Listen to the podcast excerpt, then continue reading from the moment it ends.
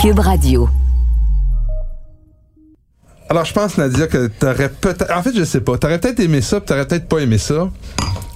Mais j'ai fait quelque chose d'assez exceptionnel que je fais à chaque année depuis quelque temps avec un mentor. Je vais, on dit toujours à la blague, à la chasse aux champignons. Jusque-là, je te suis. Je, je me prête, moi aussi, à l'activité. Et nous sommes au mois de mai. Donc, quel champignon tu crois que j'ai trouvé? T'as pas fait ça. Oui. Parce que honnêtement, en ce moment, là, j'ai mes voisins qui me narrent, ils en trouvent sur leur terrain. Ah ben là, des morilles.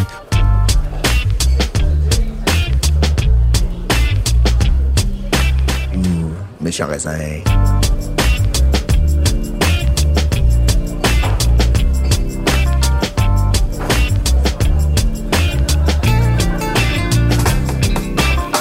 On parle des morilles. Je sais pas si parmi nos auditeurs, moi je pense qu'il y a un belles, lien. elles sont blondes, Ah, elles ben, sont des blondes.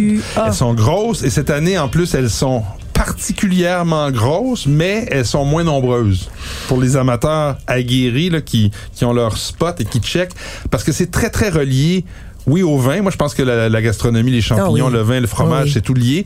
Mais c'est aussi lié beaucoup, dans le cas des champignons, à, au climat, Mm-hmm. Au, au- au- à la température. Un peu comme le vin. Tu sais, le vin, on va regarder l'année qui a fait, ça, ça va, ça va avoir une incidence sur le- la qualité du millésime. Pour les champignons, l'eau qui tombe. Le moment où l'eau tombe, Mm-hmm. le moment où il y a de la sécheresse, pendant combien de temps il y a de la sécheresse, tout ça va faire en sorte qu'il va y avoir une récolte où il n'y en aura pas Je- beaucoup, pas beaucoup, petite, grosse, etc. Je nourrirais même ton propos en te disant que Moi, ça m'a beaucoup fait rire. Il y a un vigneron qui me parlait, qui me disait ah oui, oh, ils avaient mis les des, des, des- ils avaient des plein de pots de cèpe Oui. à côté du chai. Puis ah c'est magnifique, vous êtes tellement chanceux, vous avez trouvé plein de cèpe. Il disait ah oui, oui oui, l'année dernière c'était une excellente année de champignons dans les champs. Dans les champs? Et donc ça dit qu'une bonne année de champignons Ah. dans les vignes, c'est une très mauvaise année. Mais ça il n'y a pas des cèpes dans les vignes quand même. Ben, pas les cèpes de vignes, mais des des- il y avait cèpes, des le cèpes. bolet là, dans les vignes? Il y avait des bolets.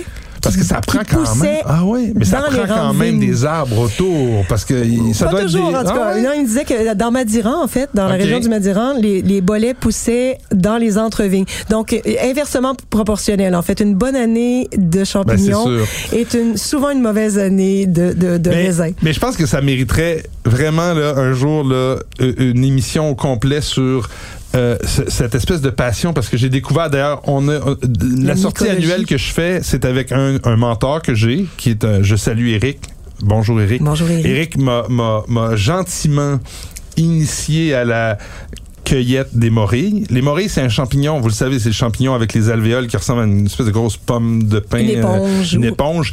Et, et ce champignon-là est, est- est particulièrement associé à des zones très précises, à des arbres très précis, des, ormes, des ormes Ah. pour ne pas les nommer, des ormes morts. Donc, le, le, le champignon, comme la plupart des champignons, c'est pour ça que je, je te posais la question pour les bolets et les vignes, la, presque tous les champignons sont associés dans le fond à des racines d'arbres Mhm. Une qui vont, qui vont mourir. Ouais. Donc, l'arbre, quand il meurt, ben, il se fait manger par les organismes autour, dont les champignons. Puis la fructification de ces, champi de ces, de ces champignons-là qui sont sous la terre, c'est ce que nous, on appelle le champignon, donc le, le truc. Donc, la morille, qui, on, on- on se promenait, Eric et moi, dans une zone que je tairais parce que les maniaques de la cueillette des champignons sauvages ont dans leur tête le, le souvenir très précis des endroits où Ah oui. ils vont cueillir des champignons et ça change et ils continuent de, Moi, je me de souviens de maintenir mes ça. spots à chanterelles, mes spots à bolets, mes spots à à, pied de mouton, je les connais. Alors, je disais donc que ces hommes-là, quand ils sont morts, morts, morts, ben, il y en a plus. Fait que là, faut que tu trouves un autre homme qui va rendre l'âme. Donc, les, les, les morilles, dans le fond, c'est, c'est le témoin de la période euh, palliative des hommes euh, d'Amérique qui meurent. Et il faut donc savoir les reconnaître, savoir aussi la- le, le sol, le type de sol, parce qu'un sol trop calcaire, un sol trop... Pé- Ça prend du euh, sol aussi, ça prend un sol assez drainant, ça non? prend un sol qui a une, une acidité, donc un, un- un basse et un pH plus élevé. Si vous avez trop de, de, de- d'argile, calcaire. un, un sol argileux, Oui. va, va- ou- non c'est le contraire. Ça prend un sol d'acide mais pas trop. Donc l'argile est très euh, un pH très élevé et Oh. lui tu trouveras jamais, jamais, jamais de morille dans un sol d'argile, ce qui rend la vie difficile Donc- à tous les gens qui restent dans la plaine du Saint-Laurent. Donc, dans ça la prend vallée une acidité faible, donc un, donc un pH Là, élevé, là- donc on oublie le calcaire. Là, je suis pas comme toi, un spécialiste des sols, puis ni comme Eric, mon mentor. Alors, je m'aventurerai pas, mais ça prend un sol particulier, on va dire le demain. Ouais. OK? Et donc, si tu as le sol particulier, tu as la condition particulière, qui a plu pendant un X nombre. Alors, l'autre jour, on était donc au Morille, Mhm. et on, on se promène, puis on voit quelqu'un dans le spot d'Éric. Le Et tabarouette. Avec un sac. Eric, c'était quelqu'un à la retraite, un certain âge. Et là, vous voyez un jeune de, dans la vingtaine qui s'intéressait à ça et qui nous disait à quel point lui et ses amis s'intéressent à la mycologie et au vin et à la gastronomie. Donc, D'ailleurs, tout qu'est-ce qu'on boit avec des morilles? Ben, C'est quoi ton, ton vin de, de prédilection? ben, ça dépend comment tu vas la cuire, ta morille. Disons qu'on mange un, un poulet aux morilles. Donc, non, mais le poulet au morille, tu vas cuire ta morille souvent dans du beurre et de la crème avec du vin. Donc, ça, c'est la méthode classique. Donc. Ouais. de la, la morille va, surtout quand elle est fraîche, mais tu peux aussi l'avoir séchée, la réhydrater, puis la servir dans une sauce à la crème. Donc, Mhm. moi, je trouve, puis tu pourras ton opinion est aussi bonne que, que la mienne, mais la, la morille va donner tellement de goût à la sauce crémeuse que tu pourrais servir avec euh, une volaille ou même avec un- un- une viande, euh, ou même avec certains poissons, mais ça va être peut-être le fond que tu vas utiliser ou le bouillon Oui. avec lequel tu vas aider ta sauce va être différent. Mais euh, je pense que ça prend, ça peut prendre des rouges qui ont une euh, qui ont pas trop de tanin à cause de, de, justement de la présence du gras, mais qui vont avoir une, une, une- un caractère épicé qui va rendre justice un peu à la à la- l'expression de du, du, du champignon parce que c'est très très goûteux. Hein, c'est moi, pas- j'aurais envie d'un vin blanc. Aussi des Un vins vin blanc du Jura. Oui, ça c'est. Mais j'allais là aussi. Mais pas Les- forcément un vin jaune, vraiment plus un vin blanc, un vin blanc de caractère qui a une certaine structure, mais aussi une onctuosité qui a du volume, qui a du gras, mais ça prend une certaine tension. Faut pas que Ouais. ce soit lourd. Tu sais, Ça Ouais. prend du. C'est sûr que si tu y vas avec une volaille, avec un peu plus classique, euh, dans une sauce claire, donc un peu. euh, mais si tu vas dans des sauces plus foncées, tu peux y aller avec un rouge, mais il faut vraiment qu'il soit très très aromatique, côté épicé, qui va aller chercher le champignon. Puis t'as raison avec le blanc, un blanc vi- vieux, tu sais les vieux vins blancs, que tu as, un Ouais. chenin de savonnière que tu vas avoir fait Mhm. vieillir pendant des années avec les champignons, c'est extraordinaire aussi. En fait, je pense que la, la, la, la conclusion de cette de cette petite conversation sur les accords, ce serait parce que oh, je pense que je- tu, tu dois être dans la même situation que moi.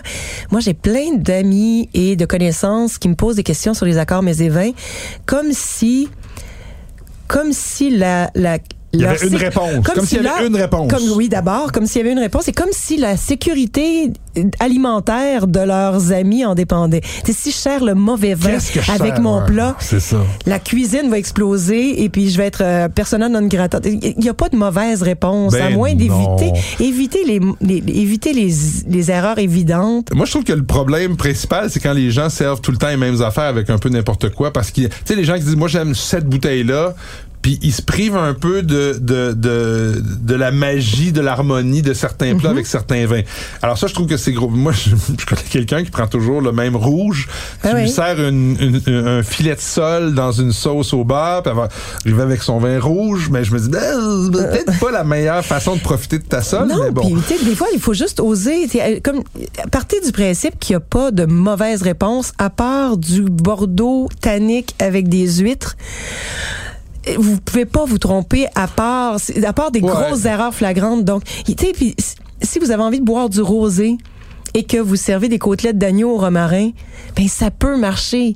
Il Ah faut juste oui. trouver le bon rosé. Oui, puis je pense que aussi faut, faut, on parle de rouge et de blanc, tu sais, tantôt on se dit, Oui. mais tu sais, le rouge et le blanc, on se le dit souvent, là, à part les tanins, là, le reste la composition de ces vins-là, c'est pas loin, chimiquement, c'est pas loin l'un de l'autre. hein. C'est de l'acidité, c'est du fruit, c'est euh, bon, tout ça. Il y a de l'acide tartrique, il y a de l'acide mal. ben, exact. Fait que, tu sais, euh, moi, j'ai toujours dit que l'acidité, c'est probablement la principale caractéristique qui fait qu'on boit du vin avec, euh, avec en mangeant? Et l'amertume aussi. Ouais, mais tu sais, quand, quand les gens mangent. Mais c'est euh, rafraîchissant. Pardon, c'est fait pour être désaltérant. Ouais, mais un peu comme tu vas couper euh, le gras d'un d'un poisson avec un trait de citron, tu vas couper euh, le gras de la frite avec euh, l'acidité du ketchup. Tu sais, tout, tout est, il y a toujours un petit peu d'acidité qui, qui vient agrémenter ça. Puis il y en a autant dans le blanc. Moi, je pense que les blancs vont avec presque tout. Les blancs un sont- steak avec certains Les blancs. blancs j'aurais sont pas de beaucoup plus polyvalents que les rouges. Oui, Et, vrai. et- et en fait, là, tu viens juste donner la clé. Si vous savez pas quoi faire avec vos accords mais et vins, mais que vous êtes capable de cuisiner en improvisant, ben faites la même chose. Vous improvisez, vous Ben goûtez. Tu sais, moi, je cuisine pas toujours avec une. En fait, je cuisine jamais avec une recette, sauf pour de la pâtisserie.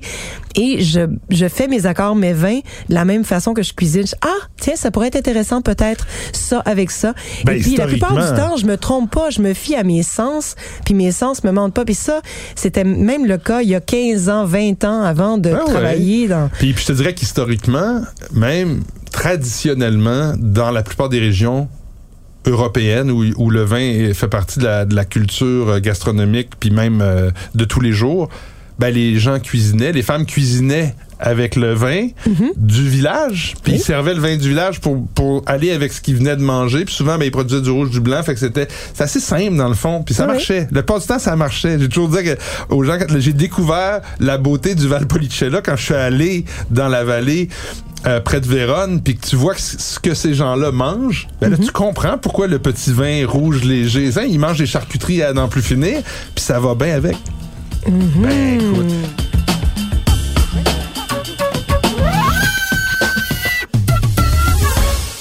Tout ça, ça donne soif, tu trouves Ça donne pas? vraiment soif. Puis là, tu me sers un, un blanc, là. Et là, ce vin blanc-là, je pense qu'il irait vraiment bien. Alors, si les morilles, moi, une façon dont j'aime les morilles, c'est juste sauter, poêle déglacé avec un petit peu de jus de veau, puis bam, avec un, du peu de pain. vin, un, peu, un peu de vin blanc dans ta sauce? Avec un petit peu de vin blanc dans la sauce, puis là tu sers du pain, du pain au levain, une grosse croûte de pain au levain que tu trempes dedans, ce vin-là. Parfait. Et si tu veux éviter le fond, le fond de veau, là, tu veux juste prendre un fond de, de champignons avec un petit peu de fromage sur le dessus, puis bam, encore, une le idée. vin Bon, ben, on va y aller avec ça. Euh, on va goûter, voir ce que ça donne. Puis je vais essayer de deviner en même temps. Alors, j'essaie de. Donc, au nez, c'est quand même euh, invitant. Il y a quelque chose de Quand même.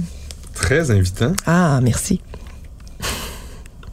Parce qu'il y a une espèce d'odeur d'amande crue euh, qui, euh, qui est.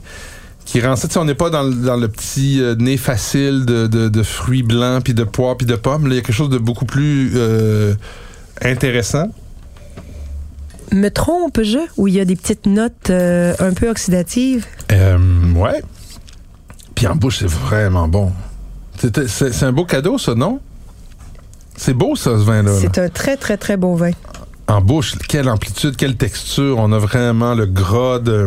Et là, on sent aussi les notes oxydatives en bouche. Une petite côté, encore là, la noisette qui revient. Et c'est, un- je trouve que c'est un vin qui, juste au nez, on sent qu'il est élaboré avec beaucoup de sérieux. Puis en bouche, c'est, en, en bouche, ça se, ça se confirme. Oui, oui, en bouche, c'est C'est la- la- l'apothéose en bouche. Oui. Et donc, ça vous plaît, Ça monsieur? serait extraordinaire avec des Maurice. ça. Ah, je savais que vous étiez un homme de bon goût. Alors, je te montre la bouteille. Vas-y. Est-ce que je t'ai même pas fait de- deviner le cépage? les clous Saint-Nicolas. Là, tu vois, je vois la. la je On vois la même- bouteille. J'ai même pas le cépage. Je pourrais même pas te dire c'est quoi le cépage en voyant la bouteille. Ben alors, moi, tu vois, je, je, je savais pas parce que c'est pas écrit en voyant la bouteille. Hein. C'est une de la appellation, Loire. c'est une appellation Val-de-Loire, donc euh, générique, c'est ben régional. Mais juste au nez, Mais c'est chenin? ça sent tellement le chenin, Ouais, ça goûte ça. le chenin, mais c'est pas 100% chenin. Il y a 80, il y a 80% de chenin et 20% de chardonnay. Et le vin, Ah, ok, je la, je la vois, la note de chardonnay quand même. On, on a cette espèce de, de note euh, beurrée aussi, qui vient donner un, un, un côté un peu plus. Euh, ouais, mais je sais pas si un peu d'aromatique au, au, au, au chenin. C'est peut-être l'apport du chardonnay, mais en tout cas, c'est c'est certainement l'apport des, des transformations malolactiques qui donne ce, ce côté lactique, justement, ce côté beurré. Et donc, domaine Saint-Nicolas. Euh, produit par Antoine et Thierry Michon. C'est donc offert à la SAQ en ce moment. Ça se détaille à 29,65 biologique, nature, C'est vraiment bon. et c'est vraiment très bon. Donc, c'est pas donné, Merci. mais je trouve que ça, ça, ça livre la marchandise vraiment.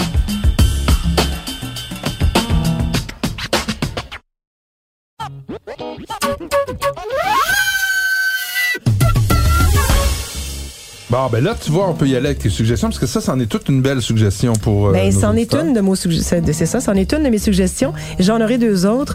Donc, Monte Bernardi, euh, encore dans l'Italie parce que parce que notre ami Patrick, euh, notre ami Patrick y est et, et il m'inspire. Euh, J'avais dégusté ça là-bas en février. C'est un Chianti Classico et lui aussi élaboré dans un esprit très nature. Euh, le producteur s'appelle Michael Schmelzer et et il travaille en biodynamie. Il fait un peu figure d'iconoclaste euh, euh, dans, dans la sous-région de Panzano, qui est vraiment l'endroit où euh, où les, les, les grands noms sont situés. Il y a beaucoup d'argent. Euh, en fait, Panzano est presque à 100% biologique, donc c'est vraiment très euh, très et le nom vient en anglais forward thinking. Donc ils sont vraiment avant-gardistes. Ça fait déjà une 15-20 Tu ans. vois, c'est pas dur. Mais non, c'est ça, fallait juste y penser. Mais- mais- Euh, et donc, euh, excellent vin. Euh, La cuvée s'appelle San Gio, Chianti Classico 2019. Donc, on sent bien la générosité du millésime, le- la, la- la concentration naturelle du millésime. C'est un vin, comme je le disais, nature, avec ce que ça apporte de, de petites notes sauvages, de profil un peu... C'est pas votre Chianti Classico très classique euh, dans son dans son style. Donc si vous avez pas peur de sortir des sentiers battus, allez-y.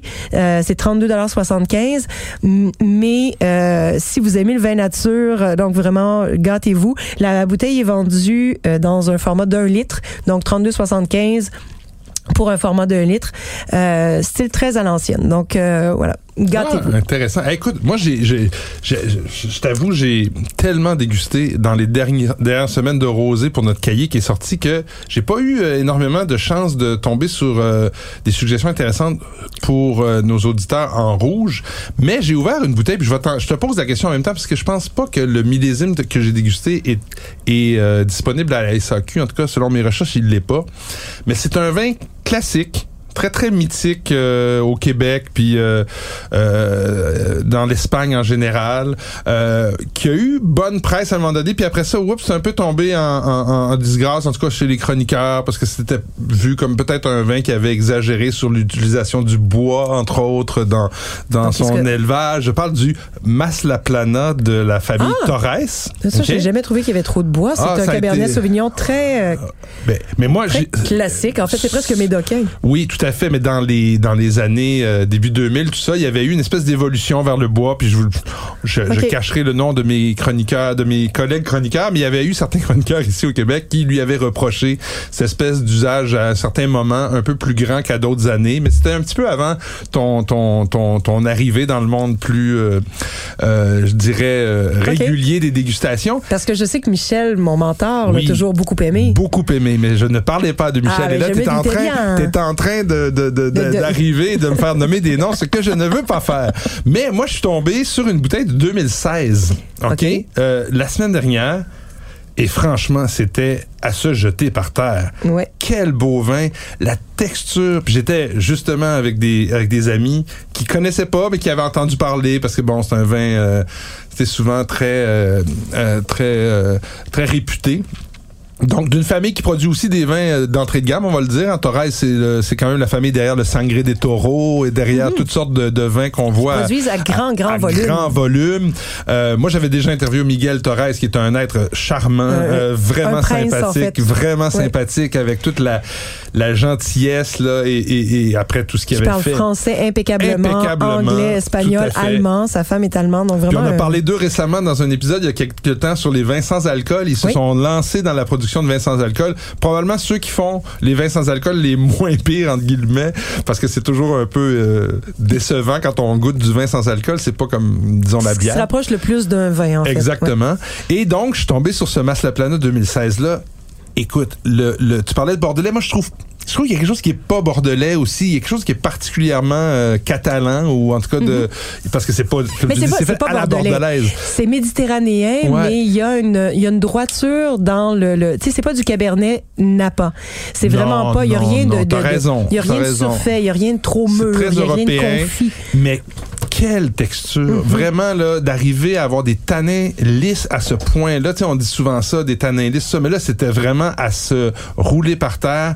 Une, une longueur en bouche, une amplitude dans les saveurs sans être euh, exagéré et sans être grossier. Toujours très, très classique et fin. Et puis des arômes euh, qui étaient déjà évolués, parce que 2016, c'est quand même pas, euh, c'est pas un vieux vin, là. C'est un vin qui a 6 ans, il est même encore tout en jeunesse. Mais il y avait quand même déjà une espèce de, de complexité là-dessus. Là, je vois que sur le site de la SAQ, on parle du 2017. J'ai pas dégusté le 2017. En fait, c'est Mais- 2000 on parle du 2017, mais tu vois, moi, j'ai l'année dernière, quand j'ai noté le 2016 dans le guide du vin, très bien noté, 4 Ah, étoiles, bon, on est d'accord. je, je voyais 2016 sur le site de la SAQ, mais il y avait encore plein de 2015 dans le réseau. Donc, même si vous voyez 2017 sur le site de la SAQ, sur SAQ.com, ça veut dire que le 2017 est arrivé aux entrepôts. Mais Donc, la transition se fait ou est sur le point de se faire? mais elle va se faire vraiment de façon très lente. Puis en ce moment, j'imagine qu'il y a quel- quelques succursales où il y a encore 24 bouteilles de 2016. Donc le temps qu'on qu'on épuise les 2016, ça va encore un bon C'est 2-3 ça. mois. Là. C'est évidemment, là, on parle d'un vin euh, ben, mythique pour cette région de, de, de la Mhm. Catalogne, du Penedès. Euh, c'est pas donné. 75 dollars la bouteille, Ouais. mais vraiment une, une, une très, très belle bouteille. À ce prix-là, pour avoir un vin, on parlait de Bordeaux, là, de ce niveau-là, je pense qu'on serait rendu au-dessus de 100 dollars. Euh, tant euh, c'est vraiment un vin qui est réussi. sérieux, qui est élaboré Très, sérieux. très beau. Fait que, bref, c'est mon, ma suggestion de la semaine. Tiens, moi, je vais en avoir une dernière. Hein, ben oui, ça en vaut deux. Mhm. Moi, je vais en avoir une dernière abordable et très courte, mais tu sais, juste pour revenir hein, sur un, un- un vin peut-être plus abordable. On oublie ces vins abordables, simples, de tous les jours, qui ont rien de petit, mais euh, qui, à 15,20 biologique, C'est ce qu'on cherche. apporte beaucoup de plaisir. Tu parlais de Rumia dans le dernier épisode. Oui. Je reviens avec Rumia, mais d'un autre producteur. Euh, c'est Altamente, en fait, la cuvée. Le producteur, c'est Azul Garanza. Mhm. Euh, si vous, si vous, a- si vous avez déjà vu la bouteille, vous allez reconnaître Ouais, la description. ouais. Elle est vert menthe avec un serveur qui tient un bouquet de, de ballons mauves qui représentent une grappe de raisin. 15,20 bio, profil nature. Je le sers à l'aveugle souvent ce vin-là et les gens pensent toujours qu'il goûte plus cher que ce qu'il coûte. Donc euh, c'est un très Tu bon dis profil indicateur. nature, c'est donc un vin fait dans la, la, la, la philosophie nature, mais au, pourtant, Avec- moi, je l'ai goûté il n'y a pas super Mais longtemps. Je savais nature. pas. Je savais Non. pas que c'était nature. C'est, c'est élaboré avec un ajout minimal de sulfite, donc on en met seulement qu'à la toute fin. Des fermentations, il y a seulement que usage de levure indigène. Puis, quand on dit approche nature, c'est que il n'y a pas de filtration stérile là-dessus.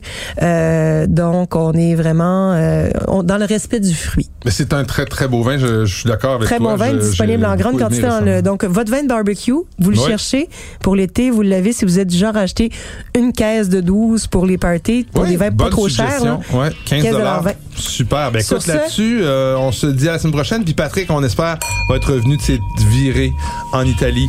Ciao tout le monde. Ciao tutti.